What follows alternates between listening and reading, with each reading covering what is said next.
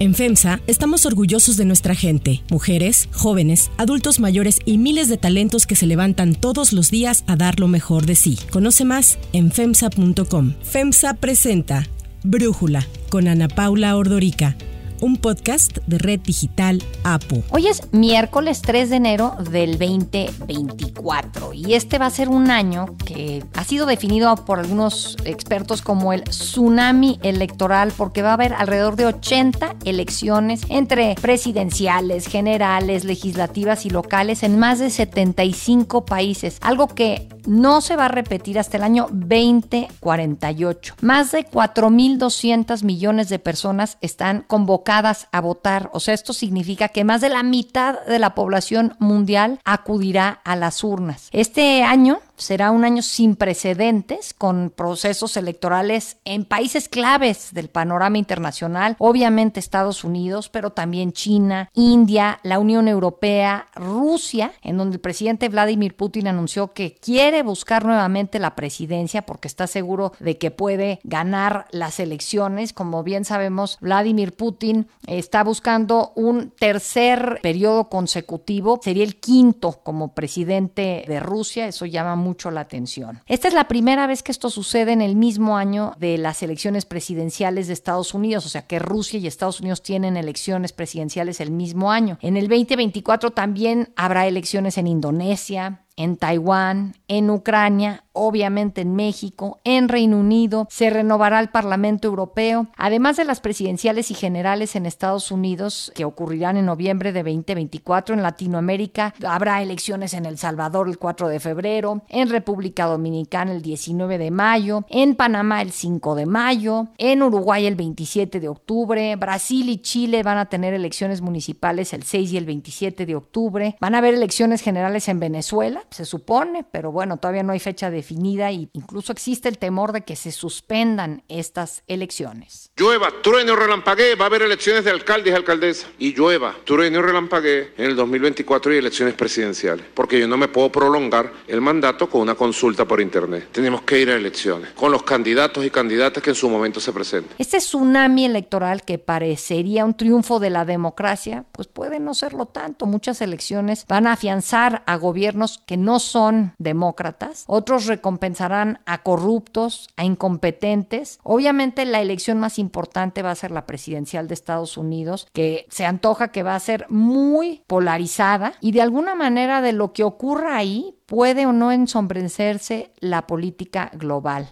El análisis.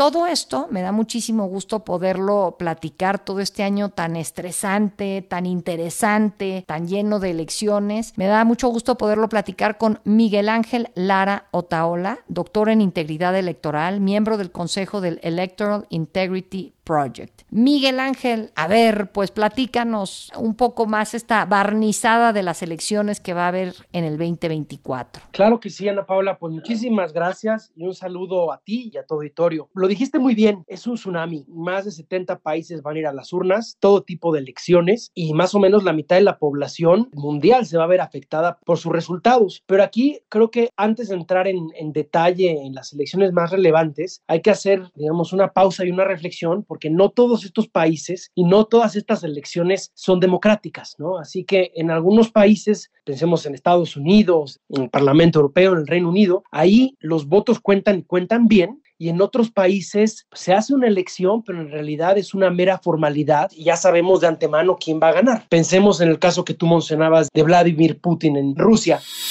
Habla Vladimir Putin presidente de Rusia. No voy a ocultar que he tenido diferentes pensamientos en diferentes momentos, pero ahora es tiempo de tomar una decisión. He decidido que contenderé por el cargo de presidente de la Federación Rusa. Pero efectivamente, digamos, en todas las regiones del mundo hay países de cierta importancia, países grandes, potencias regionales que están yendo a las urnas y los resultados pueden tener por lo mismo cambios importantes eh, a nivel geopolítico global en la región y en el mundo, ¿no? Porque tenemos, digamos, la joya de la corona que es Estados Unidos, donde ahí hasta la democracia está en vilo. Totalmente. A ver, si nos vamos por regiones, a mí me parece que Asia, por ejemplo, es muy interesante porque pues tienes ahí Indonesia, por ejemplo, un país tan grande que va a tener sus elecciones, Bangladesh, India, en fin, ¿qué te llama la atención en estos casos, Miguel?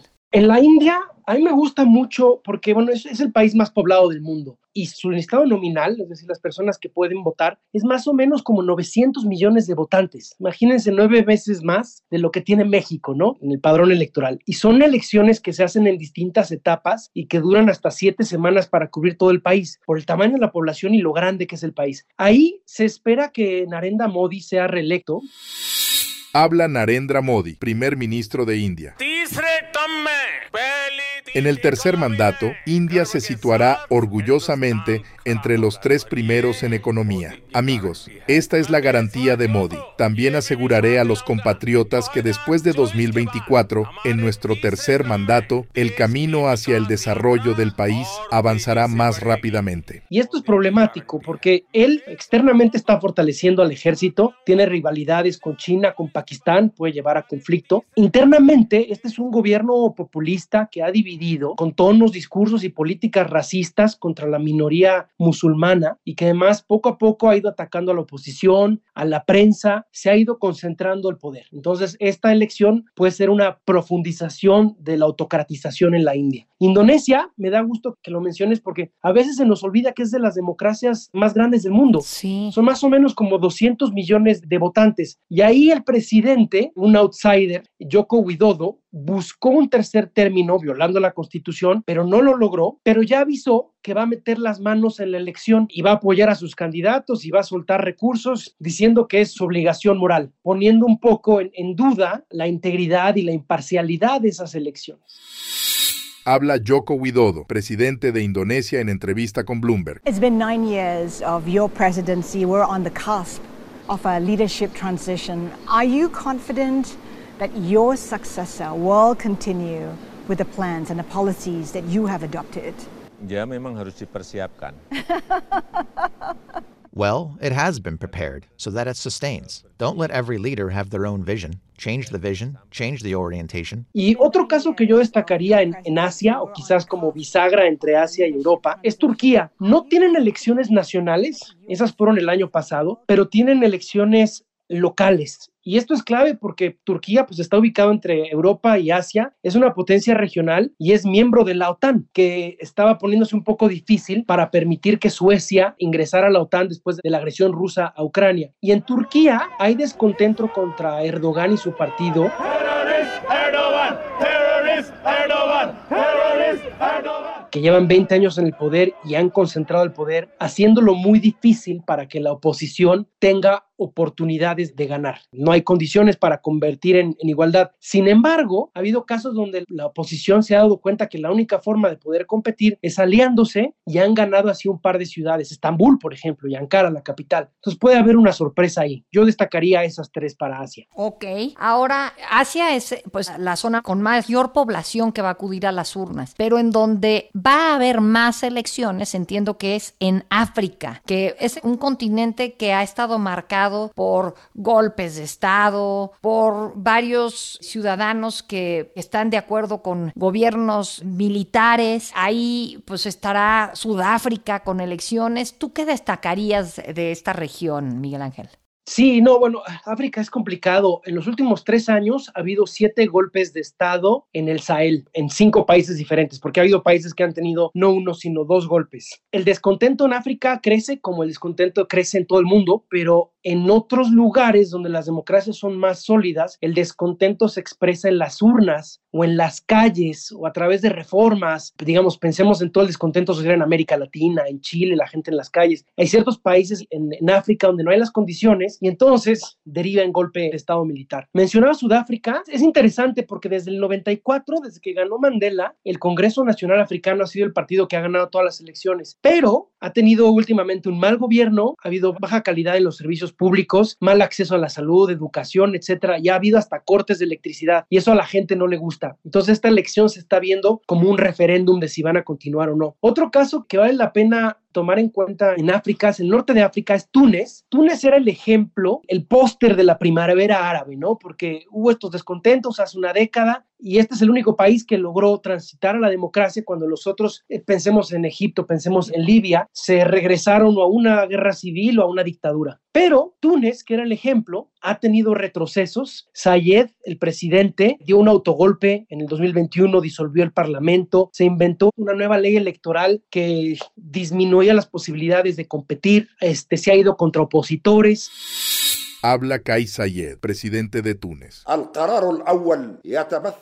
Primera decisión, congelar las funciones del Parlamento. La Constitución no permite su disolución, pero sí el congelamiento de sus actividades. Segunda decisión, el levantamiento de la inmunidad parlamentaria de todos los diputados. Tercera decisión, el presidente de la República asumirá el poder ejecutivo con la ayuda del gobierno, que estará encabezado por un nuevo líder designado por el presidente de la República. Entonces, esta elección puede ser una más de la lista, donde podemos ver, como en la India, o como en Estados Unidos, una vuelta o en este caso una profundización del, del autoritarismo. Ok, bueno, entonces eso es África. Y América Latina, bueno, digo, el Parlamento Europeo, no sé si te interese hablarnos de eso, de lo que va a pasar también en Gran Bretaña, en donde va a ser una elección interesante después de 14 años de que han estado los Tories. Entiendo que ahora puede ganar los laboristas, pero tú cómo lo estás viendo.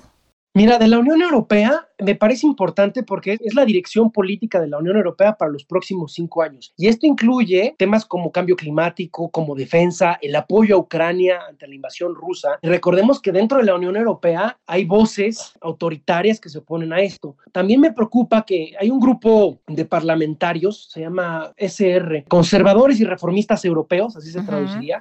Preocupa que crezca. Es un grupo euroséptico, no quieren mayor integración con Europa, quieren mayores controles a migración y la victoria reciente, por ejemplo, de Gert Wilders, el populista de derecha en los Países Bajos, pues da pistas de esto. También, por ejemplo, en Alemania va a haber elecciones no nacionales, pero sí locales, y la extrema derecha ha logrado avanzar. Y esto también puede ser una pista para lo que se dé a nivel europeo. Hay un partido que se llama AFD, Alternativa para Alemania, que tiene en algunos casos es antimigración, es antirrefugiados, algunos de sus líderes hablan de recuperar Alemania. Si tú escuchas sus discursos, recuerdan al señor aquel que en los años 30 y 40, digamos, acabó con toda Europa, ¿no? A Hitler. Algunos de sus miembros tienen este, orígenes neonazis y son estas voces que están creciendo en Europa y se puede ver reflejado en la composición del Parlamento y es muy preocupante porque parece ser que no aprendemos de la historia. Reino Unido, la elección no necesariamente va a ser en 2024 porque ahí por su sistema parlamentario hay tres momentos en que Sunak, el primer ministro, las puede llamar y efectivamente, como tú dices, los laboristas han ganado terreno. Hay algunas encuestas que ponen a los conservadores hasta 20 puntos abajo y la economía pues no ha ido muy bien. Se espera en 2024 un crecimiento de 0.6 o 0.7%. Además a Reino Unido no le ha ido bien después de Brexit. No fue una buena jugada. Entonces es probable que pierdan. ¿Por cuánto? No sabemos. También depende un poco de cuándo se haga la, la elección. Ok, entonces bueno, pues va a estar interesante estar volteando a ver esto en esas lares, digamos. Y bueno, evidentemente América Latina. Estamos dejando lo que a mí me parece más interesante para el final América Latina. Ya hicimos unos episodios especiales sobre las elecciones en Estados Unidos y sobre las elecciones en México. Si quieres comentar algo de eso está muy bien. Pero América Latina, a ver, ¿cuáles de todas las elecciones te llaman la atención y por qué, Miguel Ángel? Pues mira, América Latina no aburre. Yo te decía en el caso de África que el descontento ahí en algunos países se ha manifestado a través de golpes de Estado, por la propia fragilidad institucional. En América Latina, el descontento, mal que bien, se ha manifestado a través de las calles y a través de las urnas. En los últimos cuatro años, el 95% de las elecciones ha perdido el partido en el gobierno, es decir, ha ganado la oposición. La gente, por diversas razones financieras, políticas, por escándalos de corrupción, ha votado por los que prometen un cambio. La única excepción a eso es Paraguay, porque tiene un sistema más bien de partido hegemónico, pero en todos los demás ha ganado la oposición. Y eso creo que nos puede dar unas claves para el próximo año, con excepciones, claro. A ver, en Venezuela, que se llevan a cabo elecciones, en Nicaragua, ahí no son elecciones libres y justas. Entonces, por más descontento que haya, es muy probable que ganen los que están en el poder, pero ya entraré a. A ver, tenemos Dominicana. Vamos a ver si hay voto de descontento o no, como ha sido la tendencia en América Latina y si Abinader pierde o no. Ahí en Dominicana hay dos rondas y aunque Abinader lidera las encuestas, pues puede ser que nos dé una sorpresa y más que la oposición firmó una alianza. Luego, en Panamá, el descontento seguramente va a ganar. En las últimas este, mes, mes y medio hubo una serie de, de, protestas contra Minera Panamá, contra contratos que se dieron a empresas extranjeras. La gente salió a las calles de manera inédita.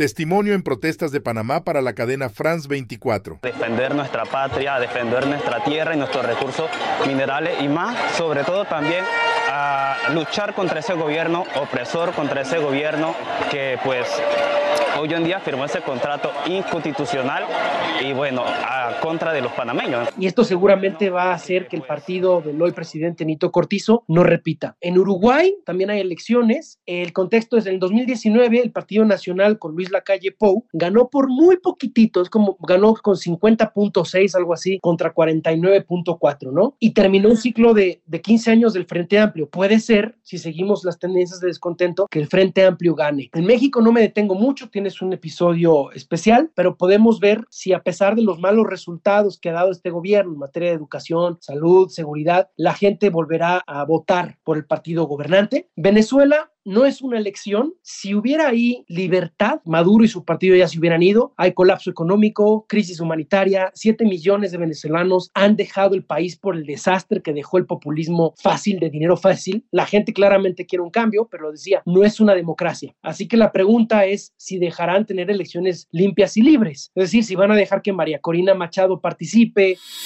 Habla María Corina Machado, líder opositora en Venezuela. Y a cada venezolano hoy le quiero decir que no, aún este no es el final, pero este sí es el principio del final. Y hoy se han desatado unas fuerzas muy poderosas. Hoy nos hemos demostrado nosotros mismos de lo que somos capaces de hacer. Frente a todos los obstáculos, frente a todos los atropellos, frente a todos los pronósticos, Venezuela ha derribado todas las barreras y esto ha sido una avalancha ciudadana. Si van a permitir que haya observación electoral, en fin, pero aún así estas elecciones pueden ofrecer una buena oportunidad. Y en Estados Unidos, para rematar con esta elección más grande, es complicado, es un contexto de polarización, de división, con reglas básicas de ciencia y de decoro bajo ataque. Dos terceras partes de los republicanos, lo estaba leyendo, creen en esta gran mentira donde dicen que la elección del 2020 fue fraudulenta y no es cierto, pero es el discurso que, que Trump se dedicó a promover para robarse la presidencia. Hay un descontento por cómo las cosas están yendo en Estados Unidos, por el coste de vida, por la inflación, por la falta de oportunidades y el descontento siempre favorece al partido opositor y esto puede favorecer a Trump, que está arriba de DeSantis como por 30 puntos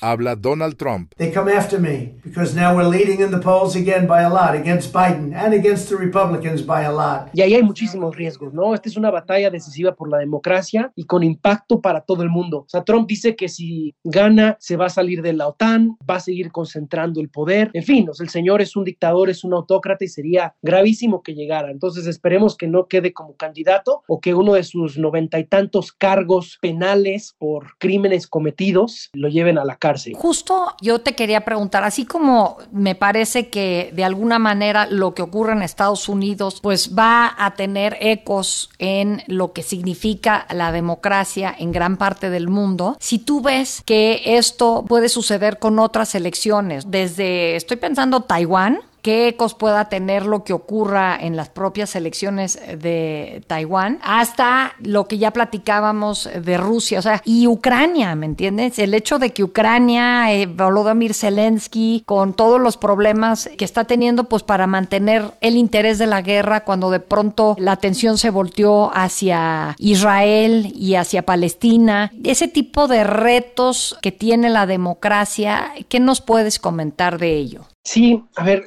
creo que aquí son dos partes. Eh, Taiwán, el tema es que Taiwán surgió como parte de la guerra civil china cuando el Kuomintang escapó y se quedaron los comunistas en la China continental. Nunca se formalizó su independencia. Se llama hoy República de China, pero sabemos que China tiene ambiciones territoriales sobre Taiwán y sobre el mar del sureste de China. Tanto así que ha estado construyendo islas artificiales para poder reclamar zona económica exclusiva. Vienen elecciones y hay tres o cuatro candidatos que tienen posturas distintas sobre Algunos son más proindependentistas, otros están por mantenerse como en el status quo, esta especie de calma chicha donde no son oficialmente independientes, pero de facto sí, y otros que buscan un acercamiento mayor a China. La amenaza está ahí. Taiwán se ha utilizado mucho como ejemplo, como en el caso de Ucrania, porque así como Rusia es a Ucrania, China es a Taiwán y puede con el uso de la fuerza simplemente invadirlo habla Xi Jinping, presidente de China.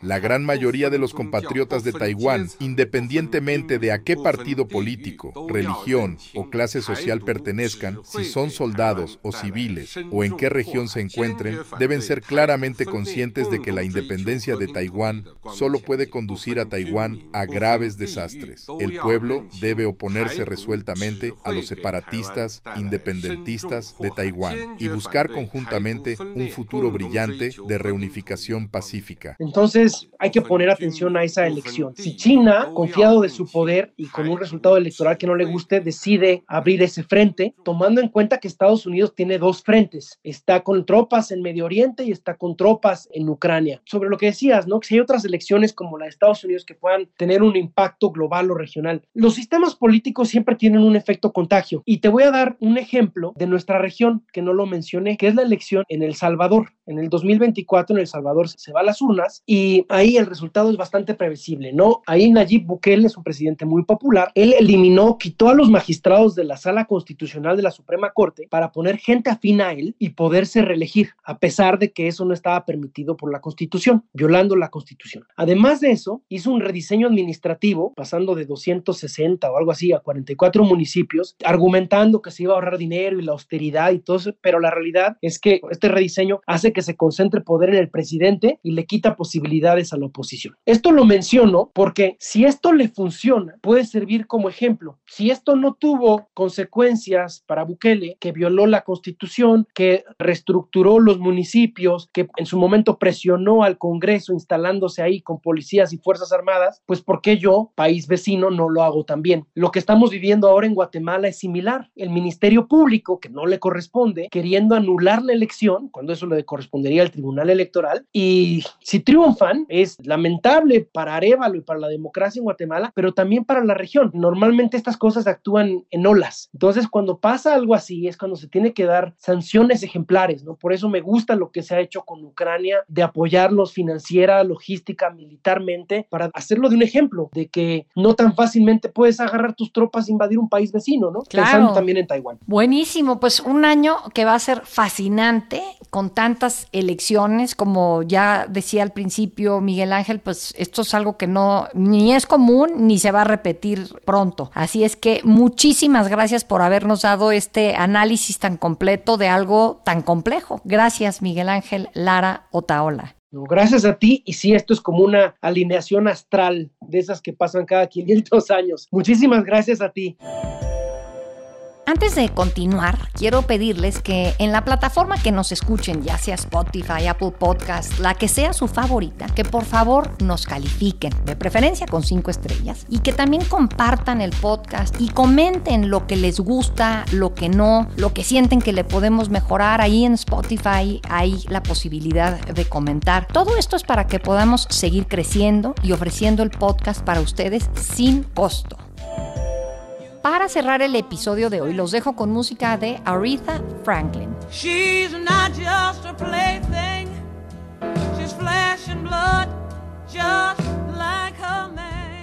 El 3 de enero de 1987, Aretha Franklin se convirtió en la primera mujer en ingresar al Salón de la Fama del Rock and Roll. A pesar de lo importante que fue esto, Franklin no pudo asistir a la ceremonia, por lo que fue el guitarrista de los Rolling Stones Keith Richards, el productor musical Clive Davis y su hermano Cecil Franklin quienes la presentaron con un conmovedor discurso. Franklin abrió así el camino para que más mujeres fueran reconocidas y escuchadas por la industria en todo el mundo.